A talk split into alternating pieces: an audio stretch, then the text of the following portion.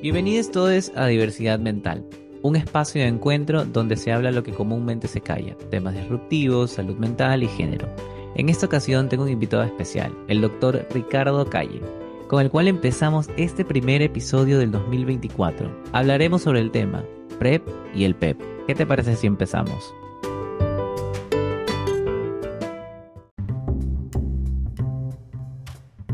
¿Quieres saber más sobre mi trabajo? Búscame en Instagram y TikTok como SICKevinUbiyus y si deseas agendar una consulta virtual o presencial conmigo, comunícate al número 0968 073 173 y recuerda que tu salud mental es primordial.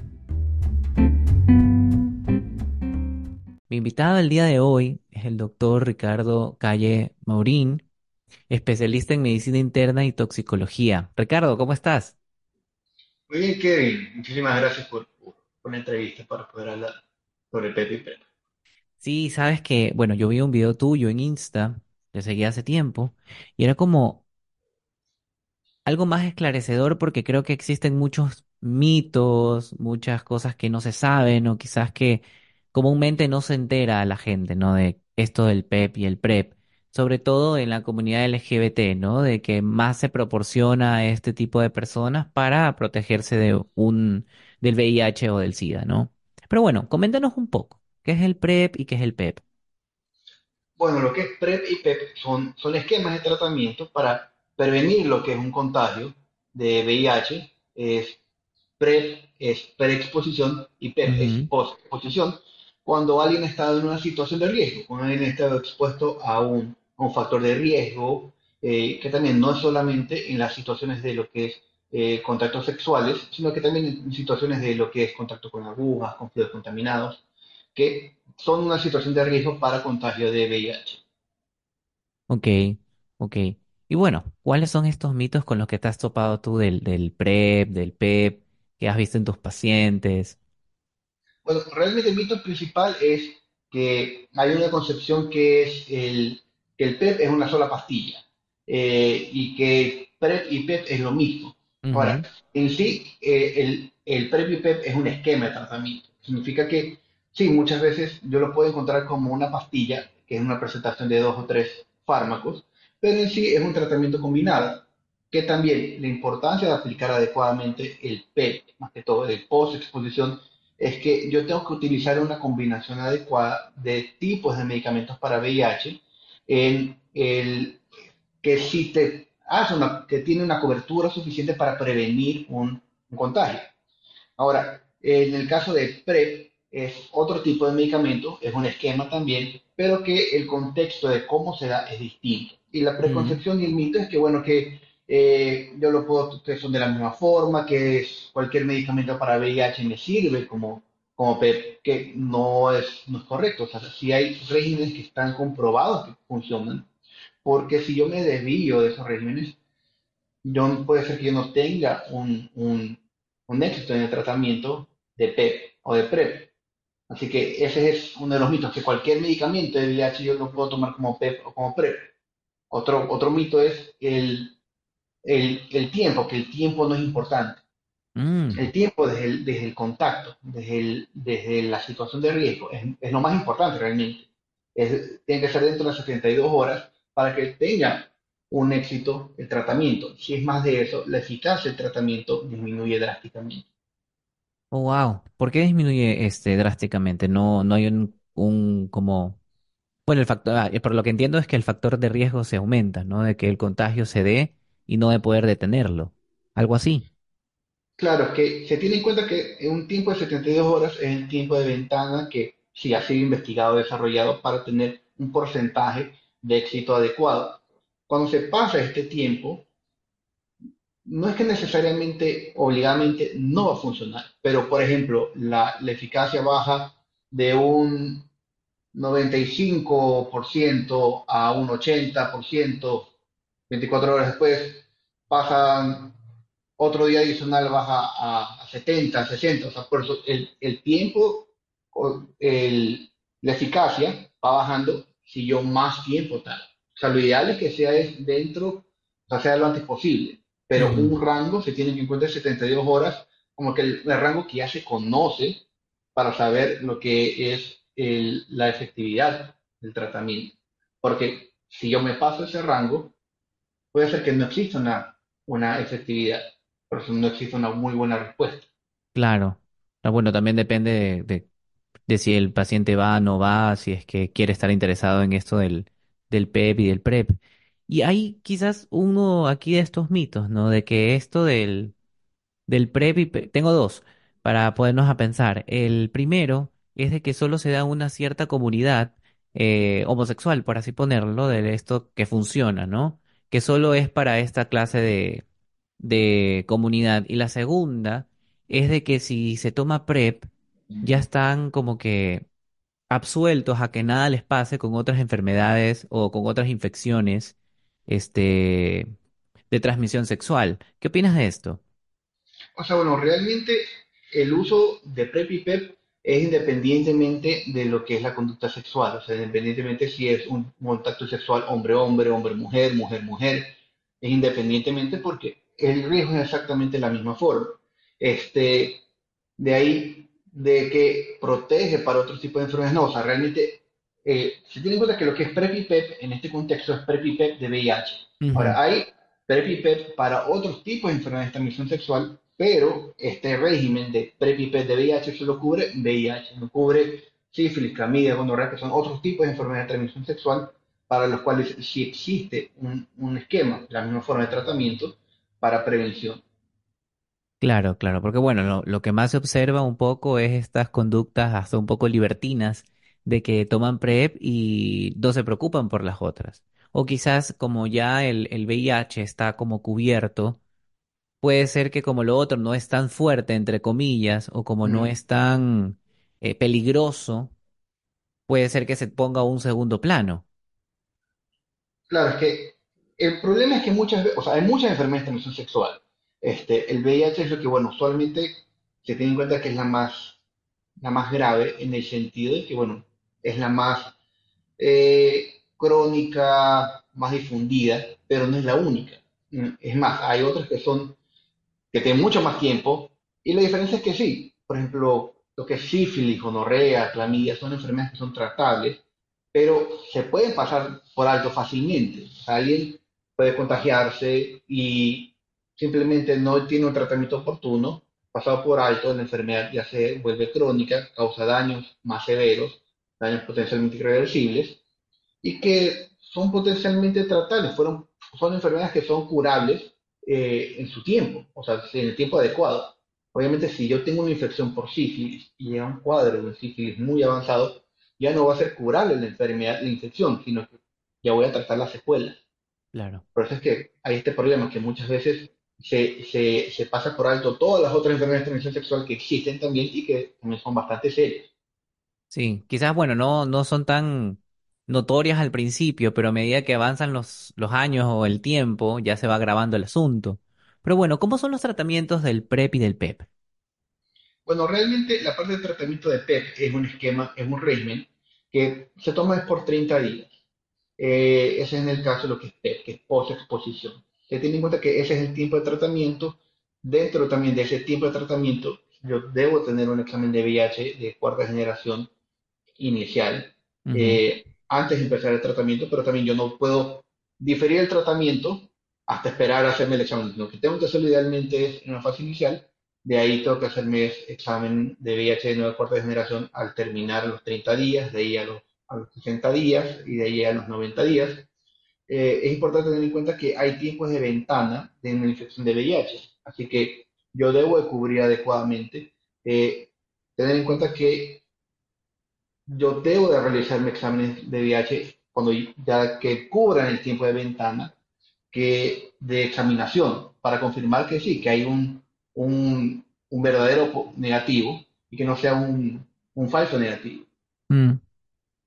Y en el caso de lo que es PrEP, bueno, es un esquema, son esquemas distintos, pero que realmente se toman es en situaciones de preexposición. Por ejemplo, es cuando una persona sabe que va a tener un contacto eh, sexual con alguien que probablemente no se va a proteger, o en, en- en situaciones de, de turismo sexual, que alguien sabe que va a tener un contacto sexual que puede ser que esté protegido, puede ser que no se proteja, pero Mm, se toma en distintos tipos de regímenes. Y ahí también en la parte de ese esquema de PrEP varía eh, la forma como se toma según cómo es el tipo de contacto sexual y según la periodicidad del- de, los contactos. Pero se tiene en cuenta que se tiene que tomar es antes de tener el contacto y también el tiempo que se va a tomar también depende, bueno, de cuánto tiempo van a durar los encuentros de este tipo. claro, y esto del turismo sexual, ¿a qué te refieres con esto? Me parece un poco novedoso esto del turismo sexual, porque creo que acá en, en Ecuador no se da mucho, o si se da es un poco oculto, pero ¿qué es esto? Bueno, lo que es turismo sexual es lo que realmente se, se tiene en cuenta de las personas que van a viajar a lugares específicos que saben que hay bastante situación de trabajo sexual, trabajadores sexuales, eh, que es algo muy, muy común y son personas que también muchas veces van por ese motivo, van para, para experimentar esto de aquí.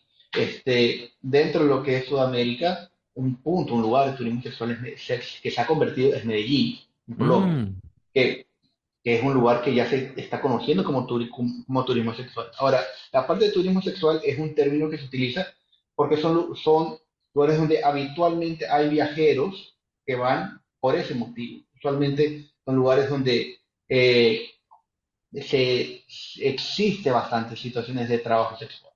Cuando alguien va por estos motivos, se tiene que tener en cuenta que eh, va a estar expuesto, bueno, no solo a lo que es el riesgo de VIH, sino también todas las otras enfermedades de transmisión sexual. claro, claro. Y aquí también es importante recalcar algo, ¿no? Las conductas sexuales. Claro. Es que también, en base a la parte de conducta sexual, es que yo tengo que tener en cuenta cuál es el régimen más adecuado que voy a utilizar. Porque hay, no hay un esquema, no hay un, un- hay un esquema de, de, de PEP y de PrEP que está indicado que se tiene mayor tipo de éxito, pero también yo tengo que considerar otras situaciones, por ejemplo, las situaciones de, de cómo son las relaciones, del peso de la persona y también algo más importante, y también lo, lo más importante es la disponibilidad, porque yo puedo tener un régimen que es el régimen que se tiene en cuenta que es el preferido, es el, es el, es el régimen que se tiene que tener en cuenta que es el, el de primera opción, pero probablemente ese no es un régimen que lo voy a tener a la mano o que la persona va a tener acceso a ese régimen. claro. Así que yo tengo que tener en cuenta, bueno, cuál es el régimen más adecuado y me en cuenta todas estas variables, porque no me sirve de nada tener, o sea, saber, bueno, este es el régimen que la persona tiene que tomar si la persona no va a encontrar los medicamentos. justo con, con lo que dices, ¿no? No es tan sencillo tomar PrEP, porque también creo que la gente lo confunde, o como que puede ir a una fundación, o puede ir al gobierno, o puede ir a estos hospitales donde te hacen el examen y te pueden decir, toma, aquí está la pastilla y tómalo y lo vas a tomar una vez al día. Al parecer, no es tan sencillo el hecho de poder tomar ese tipo de medicamentos, porque como indicas, hay una cierta, hay como que uno, unas delimitaciones y factores que influyen en cómo se toma el medicamento del PrEP. Claro, es que en sí, eh, PEP, PEP más que todo, este, debería ser accesible para todas las personas. Lastimosamente no es accesible en- en- en medios de salud pública. Esa es una realidad. Ese es un punto. Este, otro punto es el, el factor tiempo. O sea, eh, hay 72 horas desde el contacto de riesgo para que la persona pueda empezar a tomar. Mm, Este, este es otro punto. También, si es que la persona, si hay variables, por ejemplo, digamos que es una persona que esté en menos de 45 kilos, si es una persona, si es una mujer que esté embarazada, si es que es una persona que tenga este, eh, hepatitis B o hepatitis C. Estas son variables también que me tiene que tener, que tengo que tener en cuenta al momento de, de ver cuál es el régimen específico que voy a escoger. Eso es muy importante. El, el tratamiento de PEP no es, no es tan sencillo porque hay muchas de estas situaciones, estas aristas que se tienen que tener en cuenta para iniciar el tratamiento. Y también el factor tiempo es el factor, es, es el, es el más importante.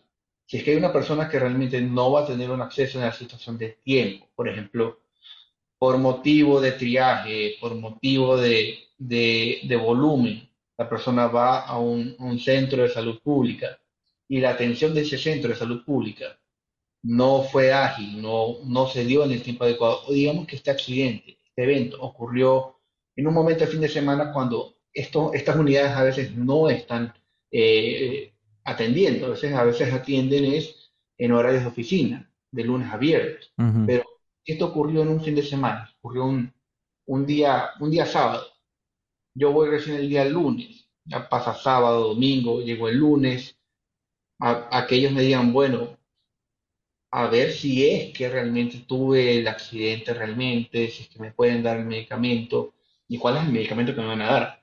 Así que si hay, hay, hay este problema con lo que es el uso de PEP, o sea, más que todo la parte del, del suministro de PEP.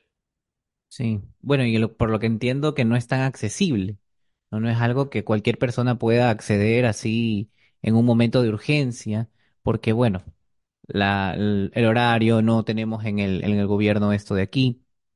Entonces, otra cuestión que podríamos tratar es de que si los tratamientos y los cuadros sugeridos en Internet, estamos en una época donde todo podemos alcanzar con un clic.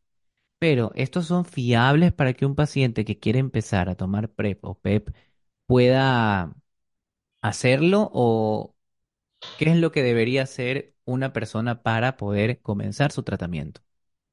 Bueno, es que lo más útil, o sea, bueno, lo más adecuado es que si una persona tuvo una situación de riesgo es contactar con un médico. Ahora, el, todo lo que es la parte de la epidemia de VIH es tan difundido que realmente el manejo de VIH en la, for- en la forma inicial, en la parte de detección, también el uso de PEP y PrEP, siempre se tiene que tener y se, se realmente se promueve más que exista un tipo de acceso primario de salud, por ejemplo, de una atención primaria, por ejemplo, el médico internista que, ve, que ve todo, eh, que sea, o también el médico de atención familiar, que sean los primeros filtros, porque muchas veces cuando el paciente trata de llegar a un infectólogo en, en, en primeras instancias, a veces no lo alcanza a hacer a tiempo por un lado.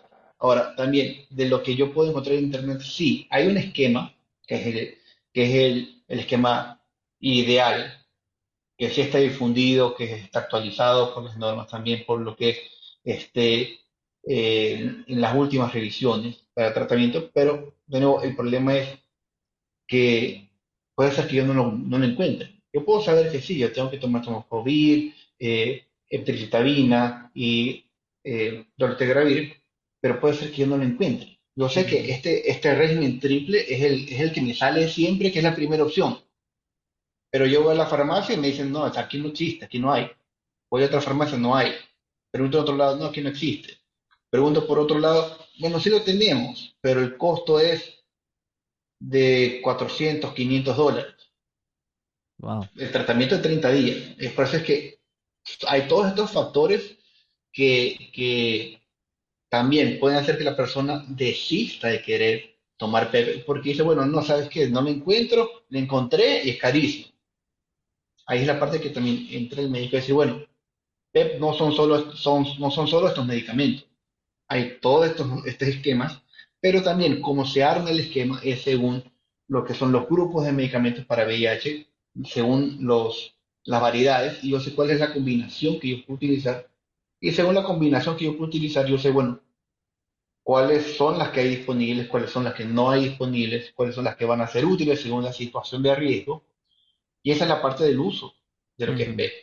Ahora, en el esquema de PrEP es un solo medicamento realmente, y es mucho más fácil la parte de, de encontrarlo.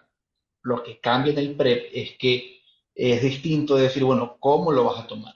Por ejemplo, hay tomas que es de 2-1-1, que es de el primer día se toma dos dosis, al día siguiente se toma una, tercer día se toma otra dosis y eso es todo. Pero ahí hay más interrogantes. Por ejemplo, la persona me dice, no, yo estoy, yo estoy teniendo contactos eh, sexuales de riesgo eh, todos los días. Entonces, ¿cuándo dejo de tomar PrEP? ¿Cómo tomo PrEP? O yo tuve contacto un día, después tuve a los cinco días y después, después eh, voy a tener a los cuatro días. ¿Cómo tomo PrEP? PrEP, o sea, ¿cómo, cómo debo hacer? Ahí es cuando también entra la forma de cómo se debe administrar los tiempos, los lapsos eh, y más que todo también otro factor también en la parte de toma de PrEP y PEP es los efectos adversos que yo puedo Claro. tener ¿Cuáles son estos efectos, eh, efectos adversos que uno puede tener cuando ingiere este, esta clase de medicamentos? Muchas veces depende, depende cuál es el régimen. Ten en cuenta que el régimen de eh, emtricitabina, tenofovir y dolutegravir es el régimen más ideal porque es el que da menos efectos adversos. Los efectos adversos que podría estar dando son más que todos a nivel digestivo, mayor cantidad de, de, gases, cuadro diarreico, eh, dolores musculares.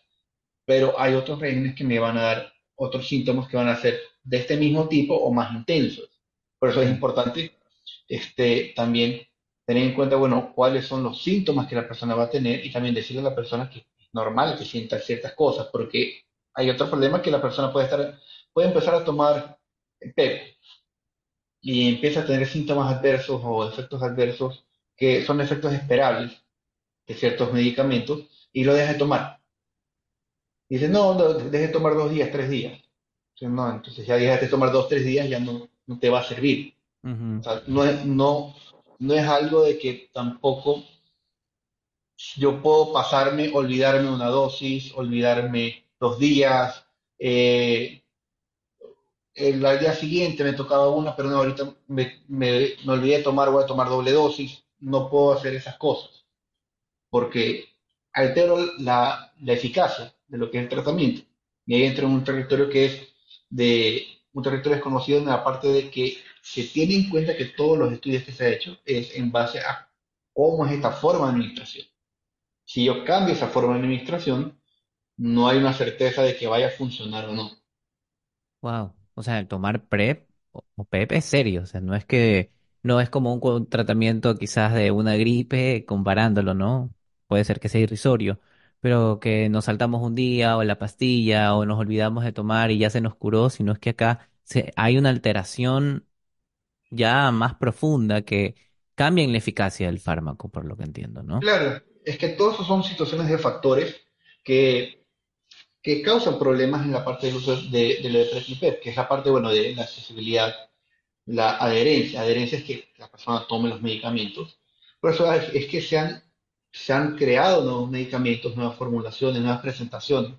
Hay, hay presentaciones de, de PrEP que son inyectables, que son de depósito, que se inyectan es una vez al mes, que no hay en Ecuador y que son, son sumamente caras y son inaccesibles.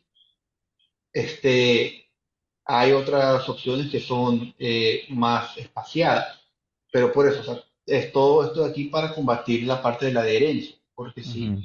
si la persona no toma el medicamento como es prescrito, no, no va a funcionar. ¿Y para qué otros tratamientos se puede usar PrEP o PEP en las ETS? Bueno, realmente hay lo que es un esquema de, PEP y de PrEP para lo que es clamidia, para sífilis y para gonorrea. O sea, lo que es sífilis y gonorrea son enfermedades que son bacterianas eh, y el manejo realmente es con antibióticos. Hay esquemas antibióticos que son de amplio espectro que se utiliza cuando uno va a tener un tipo, o sea, de la misma forma, uno va a tener un contacto sexual, yo tomo estos medicamentos en dosis únicas para prevenir la infección de este tipo. También hay esquemas que son posterior al contacto para prevenir lo que es la parte de la infección, que son esquemas que también son específicos según el tipo. Por eso es que muchas veces se tiene en cuenta que cuando alguien ha tenido un accidente de este tipo y, y empieza a, a solicitar eh, PEP para VIH, se aprovecha también y se da PEP para las otras enfermedades de transmisión sexual, para tener Claro. en cuenta para cubrirlo también. Ah, mira tú, o sea, no es, no es que solo existe con el VIH o el SIDA, sino que existe con otras clases de ETS, donde podemos también acceder a este preexposición, postexposición. Sí, es que realmente el tratamiento en este caso usualmente es con eh, doxiciclina, que realmente es un antibiótico que es sumamente barato, es un antibiótico que, que cuesta 50 centavos. Eh, pero ahí el, el problema con las otras enfermedades de transmisión sexual es que pasan, son pasadas por alto, se vuelven crónicas, la persona las transmite y el tratamiento ya después es mucho más complicado. Mm. El problema con las otras enfermedades de transmisión sexual es más el que se pasan por alto. Claro, pero wow. Bueno, y como para finalizar, ¿alguna recomendación para el oyente que nos esté escuchando ahora de sobre todo esta, esta grata conversación sobre el PrEP y PEP? Si es que cómo lo puede volver a tomar o, si es que quiere tomar algo, ¿qué le recomendarías? Bueno, realmente el de tomar PrEP es, algo que está normalizado en otros países, es algo que realmente se tiene en cuenta que eh, es algo que es una herramienta, es una herramienta muy útil para la prevención de contagio de VIH, o sea, tiene que aprovechar bastante, Eh, son estrategias que se utilizan. Eh, también, no es algo que está limitado a una sola orientación sexual o a una un- única forma de contacto sexual. Es para cualquier situación de riesgo. O sea, si yo tuve una situación de contacto sexual no protegido, es una situación de riesgo, sea como sea. Este, o también otros accidentes con, con agujas.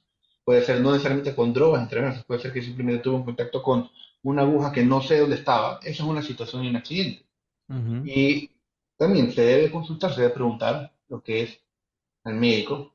Eh, usualmente el médico clínico sí tiene experiencia en lo que es manejo de lo que es PEP, pero se debe consultar para tener este tipo de, de tratamiento ante estos tipos de accidentes, porque son accidentes muy frecuentes y son situaciones que eh, el contagio se puede, se puede evitar, se puede, se puede frenar y se puede frenar a tiempo.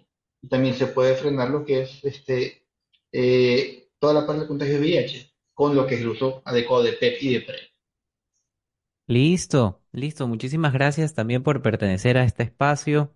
La verdad es que ha sido muy esclarecedor eh, nuestra conversación porque, bueno, uno a veces se deja guiar por lo que ve en internet o por ciertas cosas que puedes encontrar en redes sociales, pero otra cosa es hablar con un profesional que pueda esclarecer esta clase de temas, ¿no? Y también sacando los mitos de que pueden existir en esta clase de, de conversaciones, de de cuestiones de ETS, porque son temas un tanto delicados, pero a la vez deberían como que ir normalizándose un poco más, porque si nosotros tenemos esta educación sexual, podríamos evitar bastantes cosas en un futuro, ¿no? Así que muchísimas Así es. gracias, Ricardo.